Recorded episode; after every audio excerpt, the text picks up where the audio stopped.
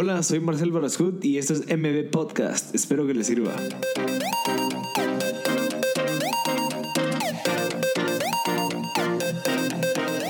Hola a todos, gracias por sintonizar M Podcast. Estamos en el episodio número 14 de M Podcast You. Eh, eh, tenemos invitado a Miguel Novela, que trabaja dentro de una empresa de, de, inteligencia artificial, ya que en este tema pues hablamos sobre lo que es, de dónde surge y para dónde va la inteligencia artificial. Creo que es un tema bien interesante ya que escuchamos mucho las noticias sobre el miedo de que tiene mucha gente sobre qué va a pasar con los trabajos de los humanos y que nos van a suplir y pues es interesante entenderlo desde una perspectiva de aprovechar esa como una herramienta que verdad que es funcional para el desarrollo de nuestros negocios, el incremento, la escalabilidad. Entonces creo que vale más la pena verlo de esa manera y aprovecharlo. Se pueden hacer muchas cosas, solamente es de ser creativos y ver cómo poder aplicarlo en nuestras empresas. Entonces muchas gracias Gracias a los patrocinadores, a Field Office que nos da el espacio del estudio. Field Office es una, empresa que provee servicios de coworking space, salas de reuniones con todo incluido, oficinas privadas con inmobiliario, mobiliario. Y creo que vale mucho la pena que lo conozcan. Hay uno en Kaela, eh, a la par de Sushiito, y hay otro en Mil Noches en el segundo piso, donde habemos muchos emprendedores que estamos trabajando ahí todos los días, eh, grinding y hustling ahí para que pues llevar adelante nuestras empresas, entonces creo que vale la pena, ya que si estás emprendiendo, que estás empezando a emprender, vale la pena pues ir a un lugar donde puedas conseguir más gente que está haciendo lo mismo para motivarte aprender, eh, hacer networking. Entonces hay que, creo que esos lugares son clave en vez de un café para ir a trabajar todos los días. Y así vas a trabajar una vez, si, si vale la pena un cafecito, pero creo que si ya quieres volver un espacio de verdad recurrente de trabajo, puede ser una buena opción.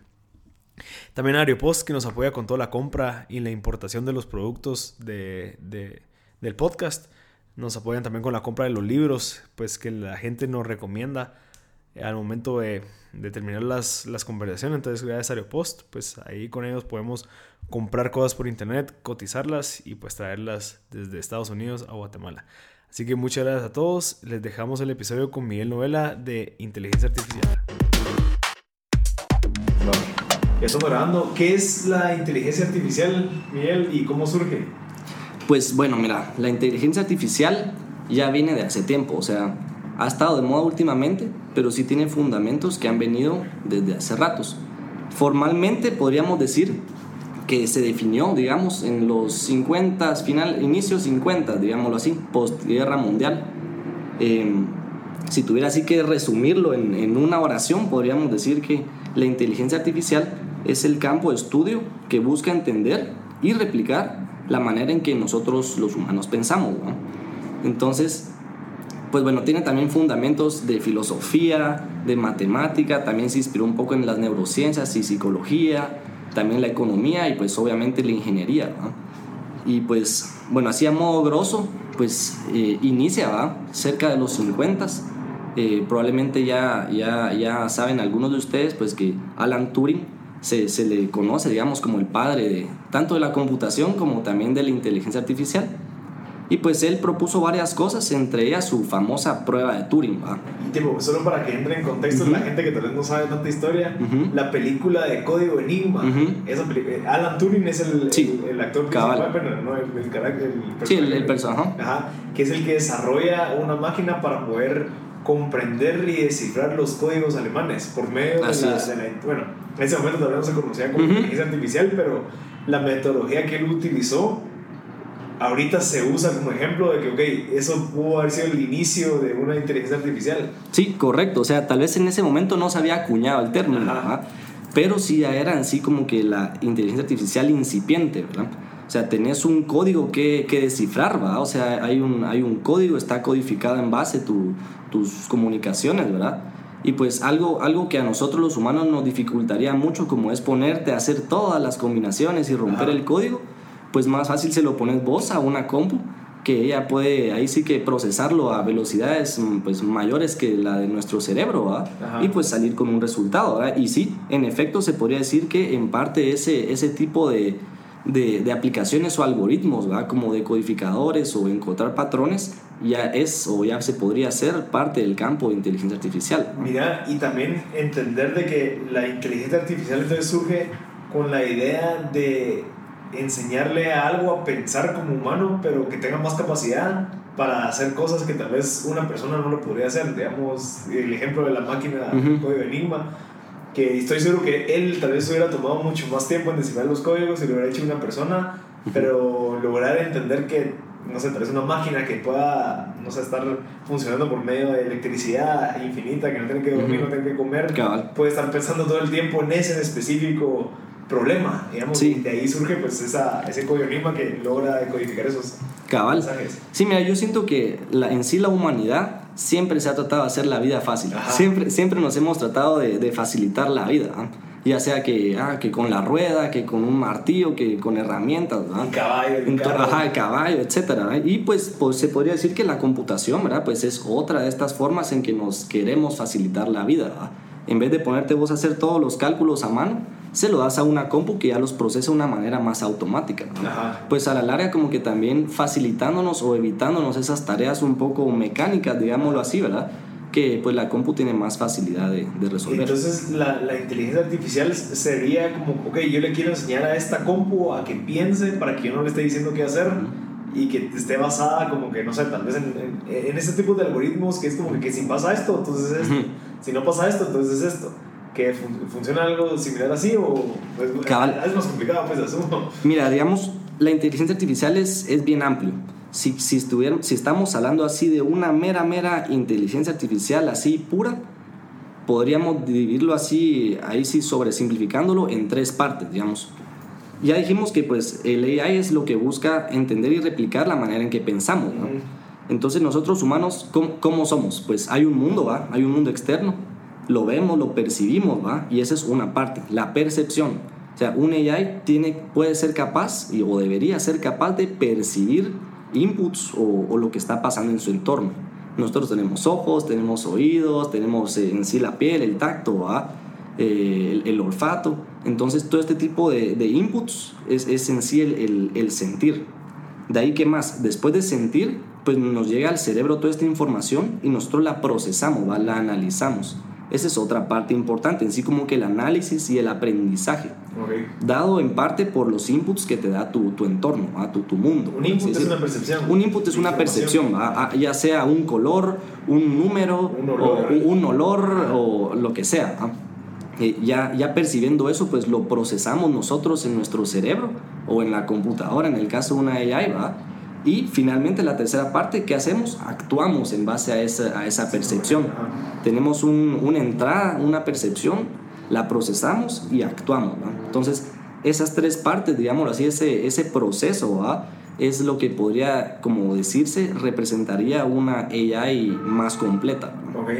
Mira, entonces surge este, esta persona que desarrolla, pues este, no sé cómo se llamaba, pero el código, o sea, de la película del código de Enigma Luego la gente dice, ok, en vez de tratar de descifrar cómo él lo hizo, mejor entendámoslo o no sé, no, no, no tratar de cómo era, de competir contra esa máquina, sino que de entender cómo lo hizo para poder desarrollar más cosas así. Cabal, digamos, ahí sí que muchas de las cosas de que la humanidad avanzaba es por, por interés, o sea, no, nos interesa por algún fin. Entonces, en ese momento, pues en el contexto de la guerra mundial y todo eso, había un alto interés pues en decodificar esto, ¿no? Entonces, en general, como habíamos discutido, alrededor de los 50 fue que se empezó a dar estos fundamentos, que Alan Turing empezó todo esto, lo del eh, el Enigma Machine y toda la onda. Y posterior a eso la gente pues dijo, ah, bueno, pues como que sí dio resultado, ¿va? sí, sí, sí, sí tiene aplicabilidad. Entonces la gente empezó como que a, meterle más inversión, eh, más que todo pues los gobiernos, los militares, como que le metían más inversión y pues hubo, hubo cierto, cierta burbuja, digámoslo así, de, de, de, lo que podría ser este AI, ¿verdad? Eh, pero, digamos, sí se topó con un par de dificultades, digámoslo así.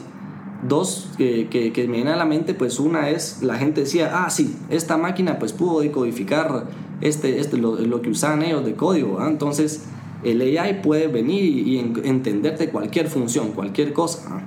Pero había, hubo una o un par en específico pues que hubo varios problemas en entenderla y la gente como que dijo puchica qué pasó ¿va? no que podíamos hacer de todo con esto y no puede resolver esta función bien simple ¿va? E, esa era una y otra también pues igual también en el contexto pues de, de la carrera espacial eh, los estadounidenses pues querían, estaban invirtiendo en, en, lo que se llama Machine Translation o traducción de máquina, ¿verdad? Que ellos querían venir y traducir pues, los artículos científicos en ruso al inglés. ¿Por qué? Pues para, pues para poder entenderlos y hacer, pues entender y tratar de replicar pues cierto, cierto, lo que ellos estaban haciendo avances en la carrera espacial, ¿verdad? lo del Sputnik y todo eso, ¿no? Pero ahí también hubo dificultades, o sea, no traducía exactamente, o sea, si incluso a los humanos traducir es algo, pues, no, o sea, no tan trivial, ¿verdad? Entonces sí hubo ciertos, eh, ciertos eh, tropiezos que tuvo ahí y la gente como que empezó a, a perder un poco el interés, ¿verdad? Entonces, posterior a eso fue que hubo como que un bajón en el, en el interés, estuvo un poco así como bajo de agua y fue ya como que más tipo 70s, 80s, casi 90s que volvió a resurgir, ¿verdad? Con ya todo esto, lo del deep learning y las redes neuronales y todo eso, ya como que cobró más fuerza. Pero esos, esos deep learnings y redes neuronales fue una metodología de decir, ok, así funciona el cerebro, deberíamos desarrollar algo que funcione similar. Ya, mira, así el deep learning se podría decir es como un, un subconjunto una disciplina que cae adentro de la inteligencia artificial. Y, y, en efecto sí se inspira, digámoslo así, en la neurociencia y en cómo nosotros los humanos pues estamos diseñados, digámoslo así. Pues así, nosotros el cerebro pues tiene neuronas, ¿no? Eh, pues en general las neuronas pues tienen, ahí como eran las dendritas, eh, sí los axones y todas esas partes, ¿verdad? Que básicamente es lo que decíamos, ¿verdad? Percibe una entrada, tiene una percepción, la procesa de alguna manera, pues en nuestro caso químico, ¿verdad? Y después actúa o manda una señal en este caso pues a otras neuronas. ¿no? Y, y, de hecho la, la de los primeros algoritmos de, de, inteligencia artificial se les dicen neuronas, o sea, el, el término técnico uh -huh, se le llama perceptrón. Y básicamente es como emular una neurona en un programa. Yeah. Tenés una entrada, procesas algo y das una salida, okay. así como la neurona. Okay. Y, y, pues en general, cabal, este deep learning se, se inspira en eso. ¿va? Eh, te con, que les comentaba pues que hubo como que un bajón de interés y, y, volvió a resurgir también en parte cuando la gente dijo, hey, ¿y qué pasa si juntamos más de una neurona? ¿vale? Si las ponemos en capitas y todo, ya por así decirlo, inspirado, emulando pues el cerebro humano. ¿no? Y pues ahí fue donde ya surgió todo este subcampo del deep learning, que ya es justamente eso, cómo digamos, anidar o agrupar capas de, de estas neuronas o perceptrones, ¿va? que en sus capas pues ya forma una red que está conectada y pues pueden ya representar cosas más complejas. Sí, digamos en el ejemplo de la... Uy, no me acuerdo cómo se llamaba esta... Deep Blue, no, Blue, ¿cómo se llamaba? La eh, máquina Ajá, la, la, el ajedrez. Ajá, uh -huh. digamos, eh, las capas que vos decís vez son como escenarios de, de, de posibilidades. Cabal. En el ejemplo de un juego de ajedrez, digamos, de que le enseñas a jugar ajedrez a una máquina, uh -huh. eh, ella, por medio de ella, el ente tiene por medio de capas uh -huh. neuronales diferentes posibilidades de que qué pasa si muevo esta pieza aquí, ¿así funcionaría esas capas? Ajá, mira, básicamente se podría decir, en parte sí, o sea, como que tú tenés esas capas y esas capas, pues, al principio es como que bien, o sea, agarra la entrada, la percepción inicial, tu tablero, por así decirlo, de ajedrez, ¿no? y pues poco a poco esas capas pues lo van como rompiendo, digámoslo así, en patrones como más visibles, ¿va? Okay. Ah, pues aquí hay un grupo pues de piezas negras, aquí hay un grupo de piezas blancas, eh, y, ya, y, ya, poco a poco en base se van como que yendo a, hacia capas más profundas, es que ya como que se van encontrando esos patrones más ya específicos. Incluso llega un punto en el que tal vez el darle una interpretación humana ya no tiene sentido. O sea, como que tal vez las primeras capas sí podríamos ver qué onda, pero a medida que te vas adentrando ya son cosas más complejas que tal vez a nuestro, a nuestro parecer humano no muy tiene sentido, pero sí representan un, pues, algo accionable, sí. algo que ya tiene más, más sentido y que puede dar un resultado. ¿verdad? Entonces, en parte, si esto lo del deep learning, sí, sí es, para empezar, es un área que todavía se está investigando mucho, se está aprendiendo mucho, y en parte también es un poco, no es como que se sepa al 100% cómo funciona. Uh -huh. O sea, funciona, porque pues empíricamente hay resultados, ¿verdad? Pero en sí la teoría todavía estamos pues afinando ¿verdad? Ese, ese conocimiento de por qué en realidad funciona como funciona. Sí, fíjate que yo estoy investigando y, y, hubo una vez, si no estoy mal, la máquina que jugaba damas chinas, uh -huh, que uh -huh. se puso a jugar contra los, los mejores y que incluso la gente que desarrolló el programa se dio cuenta que la máquina empezó a jugar de una manera que nadie sabía por qué estaba jugando así.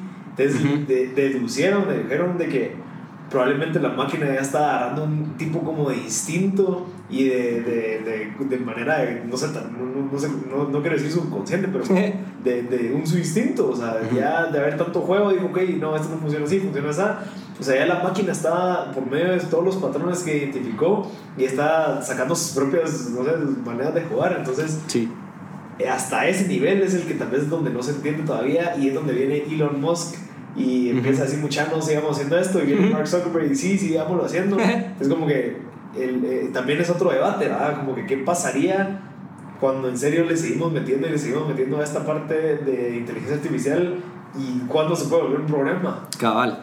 Sí, mira, de hecho incluso desde sus orígenes, así por los 50 y eso, hubo pues de las primeras como que AIs o redes que hicieron, ¿va? Hicieron una pues que su finalidad era como demostrar teoremas matemáticos, ¿va? Así como uno viene y los demuestra a manita, pues la idea era aquí como que meterle pues las entradas y, ahí sí que tus axiomas y, lo que puede hacer y que pues demuestre teoremas, ¿va? E incluso desde ese momento en los 50 lo probaron y vino y pues demostró varios de un libro así famoso e incluso uno y pues da la respuesta que ya se sabía, ¿va? Incluso hubo un par que lo demostró de una forma más eficiente de la que era actualmente en ese momento. ¿va? Y la gente como, puchica, mira, este programa no solo lo logró demostrar correctamente, sino lo hizo más eficiente como nosotros lo habíamos hecho. ¿va?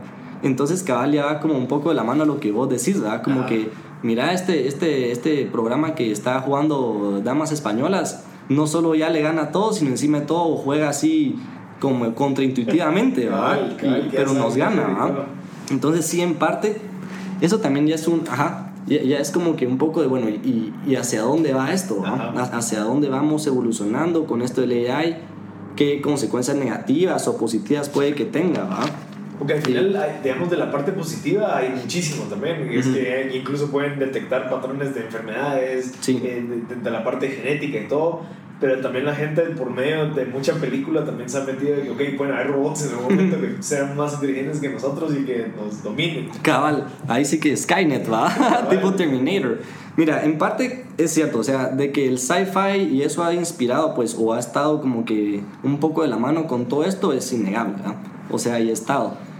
Pero no sé cuán preocupados deberíamos estar realmente. Yo siento que a la larga, pues, siempre depende de la aplicación. O sea, puede que ahorita estemos donde estamos, pues hay ciertas cosas positivas, pero yo sospecho que si en algún lado, en algún momento todo se va ahí sí que por el retrete, va a ser si lo empezamos a aplicar tal vez de forma no tan positiva, como que empezar a, no sé, utilizar el AI como para espiar a la gente o como para predecirlo y usar esa información de manera negativa. Bueno, ¿qué, qué pasa con esto de Siri? De que Siri ya te está escuchando y que incluso hay videos y hay gente que de la nada tiene el celular ahí y dice, hey Siri, y se prende el celular como que si de verdad te está escuchando, o sea, y que entiende lo que, lo que le está diciendo. Y bueno, también, sí, eh, o sea, puede ser un, algo negativo, pero a la vez te facilita la vida. Sí, o sea, acá lo, lo, que la gente también le teme un poco es lo que le dicen la singularidad, que la singularidad le dicen. Así que llegamos a un punto en que alguien venga y haga un programa que boom, ahí sí que cobró conciencia. ¿Qué es conciencia? No creo que te la pueda definir yo tampoco, pero, pero eso es como que lo que tememos un poco, ¿va? que a la larga se pueda salir de la mano y, y, y no podamos como que controlarlo totalmente. ¿va? Mira, y hay dos tipos ahorita de inteligencia, eh, inteligencia artificial. Está la parte de inteligencia artificial weak, que es como que la débil, y la inteligencia artificial fuerte. la strong. ¿Cuál, es la diferencia entre las dos? Justamente, cada lo que ahorita andábamos hablando, esa como singularidad, digámoslo así, es, es lo que sería el strong AI. Yo me atrevería a decir, espero, yo creo que todavía no, no existe un strong AI. O sea, en algún punto tal vez estemos ahí, pero, pero falta, diría yo. Y, y justamente sería eso, ya algo que tenga una mente propia, probablemente algo que ya pueda vencer esta prueba de Turing que, que comentábamos antes, ¿verdad? Eh, algo tal vez que interactúe de una manera así más natural o, es, o así como espontánea. que, que, que, no sepa si es humano o si es máquina. Ajá, o sea, como que ya no puedas distinguir en esa línea. Y pues aparte está lo del Wiki AI, que es más como las aplicaciones cotidianas, ¿va? Tu programa que analiza la bolsa, tu programa que detecta eh, peatones en la calle, eh, tu carro autónomo que está ahí manejando, etcétera. Entonces eso es más como el lado de WikiAI. están enfocados en una función específicamente que no, pueden lograr como que incluso si sé esto, ok, ¿qué pasa? Aprendo esto como que no tener esa visión periférica. Cabal, como ese que todo, digamos, todo, así esa, visión holística, Ajá. digamos, de cabal. O sea, el Wiki es más que todo, y, y a la larga es a lo que la gente de ahí ya se enfocó. O sea, bueno, está la prueba de Turing, está esta singularidad, está Skynet, ¿va? Pero bueno, tal vez no nos enfoquemos en eso, pero enfoquémonos en, pues, entenderlo, en entender en sí, pues, qué es la inteligencia, ¿va? Y cómo podemos aplicarlo a nuestra, pues, nuestra vida cotidiana, a nuestro diario vivir, ¿va? Ok. Con todas estas aplicaciones que Siri, que, que todo, ¿va? Alexa, de todas estas Alexa, cosas. cabal, ¿va? Ujú. Ok, mira, y ahorita en, en, en Guatemala, ¿cómo estamos en la parte de inteligencia artificial? ¿Estamos desarrollando, no sé, nuevas oportunidades? ¿Estamos solo siendo reactivos a lo que está viniendo? ¿Tú cre- crees que aquí en Guate- tenemos el potencial como para desarrollar, implementar, mejorar algunas cosas? Ya. Pues mira, el AI es un, es un área de, de todavía así, eh, activa, muy activa en, en- en investigación en todo el mundo. En Ajá. todo el mundo. Eh, pues aquí en Guate, pues también últimamente, pues yo he sentido que ha habido un poco más de boom tecnológico, ¿va? Hemos pues, pues salido un poco más adelante en ciertos aspectos. Eh, pero así de, de full, full investigación hay aquí, actualmente creo que no hay mucha. Me gustaría que hubiera más, la verdad sería bueno. Y de que tenemos potencial, pues seguro tenemos potencial. Hay un montón de, pues, de doctores y todo aquí en Guate bien, bien pilas que pues sí están en esos campos, ¿no? Y de seguro podríamos hacer un montón de aplicaciones o empezar pues a, a plantear esos fundamentos y ver cómo, pues, cómo podríamos nosotros aquí en Guate aplicarlo para, pues, para que nos pueda servir o mejorar nuestro, pues, nuestro diario vivir, ¿no? Y si se está haciendo algo, no sé, tal vez tenés alguna idea de alguna empresa que digas, ok, estos sí están haciendo algo con esto.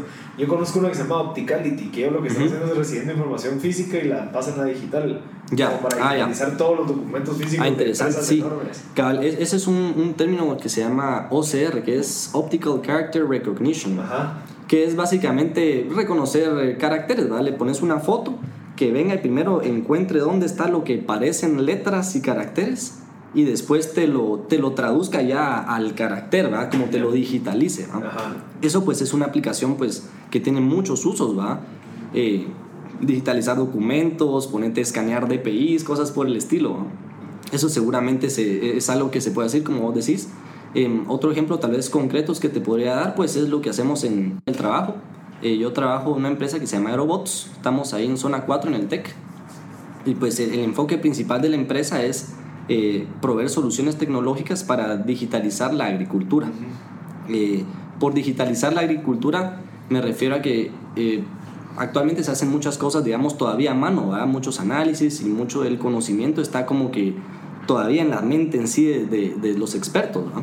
Y pues la idea es también pues a- aprovecharnos de esta tecnología, del AI, pues en sí de todo lo que, del Big Data, toda esa onda, para venir y pues poder eh, facilitarle en sí el análisis y la interpretación y la acción, digamos, ya de soluciones a la agroindustria y a la agricultura en general. Pero ¿cómo funciona? ¿Vos, de- ustedes despegan un avión que tiene una cámara que visualiza la- las cosechas y qué es lo que identifica. Ya.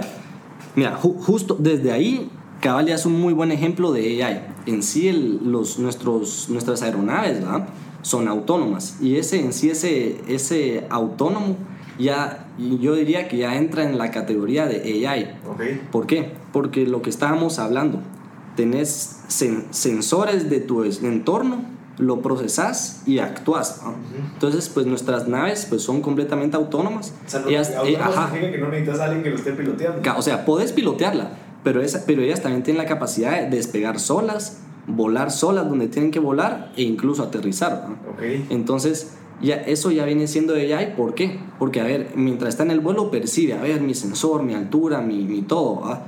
Lo procesa, o sea, lo, lo analiza en su cerebro, en su computadora, y de ahí lo acciona. A ver, dale más rápido los alerones. Entonces, eso ya es como que un, un AI un poco más completo. ¿va?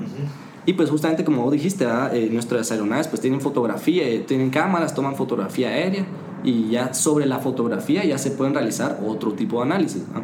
Y este otro tipo de análisis también se puede pues implementar técnicas de inteligencia artificial. Más que todo las que utilizamos ahí pues por ser imágenes es esta otra pues rama de la inteligencia artificial que se llama computer vision o machine vision que le dicen, ¿no? Eh, y pues básicamente está más enfocado eh, pues en la parte visual, análisis de imágenes, eh, detección de objetos, eh, procesamiento, e-. Ok. Entonces ya con esas fotografías pues nosotros empleamos varias de estas técnicas, ¿va? Pues para detectar objetos de interés, como ponerte, no sé, malezas o detectar así ah, ya cosas concretas, ¿va? Contar así objetos que están en las fotos o detectar así cosas inusuales, Ok. etcétera. Buenísimo. Mira, si quieres para ir terminando, eh, ¿cómo le recomiendas a la gente que pueda empezar a aplicar la inteligencia artificial en, no sé, tal vez, en- en- o qué le recomiendas a la gente para empezar a aplicar la inteligencia artificial? En, en sus- en sus dominios, Ajá, digamos, en su, en su, ahí sí que en su salsa. Ajá. Pues bueno, yo siento que lo primero que deben empezar a, a plantearse es qué ellos podrían mejorar. Ujú. O sea, primero tienen que pues, tener claro que en qué partes pues, de su industria, de su empresa, de, de lo que estemos, de lo que ellos tengan, ¿va? ¿Qué, qué les gustaría mejorar. O sea, también tienen como que tener un poco de visión. Posterior a eso, pues ya hay bastante literatura, diría yo, en internet, hay un montón de papers, ya hay varios libros que pues ya tienen pues técnicas un poco más puntuales, ¿va?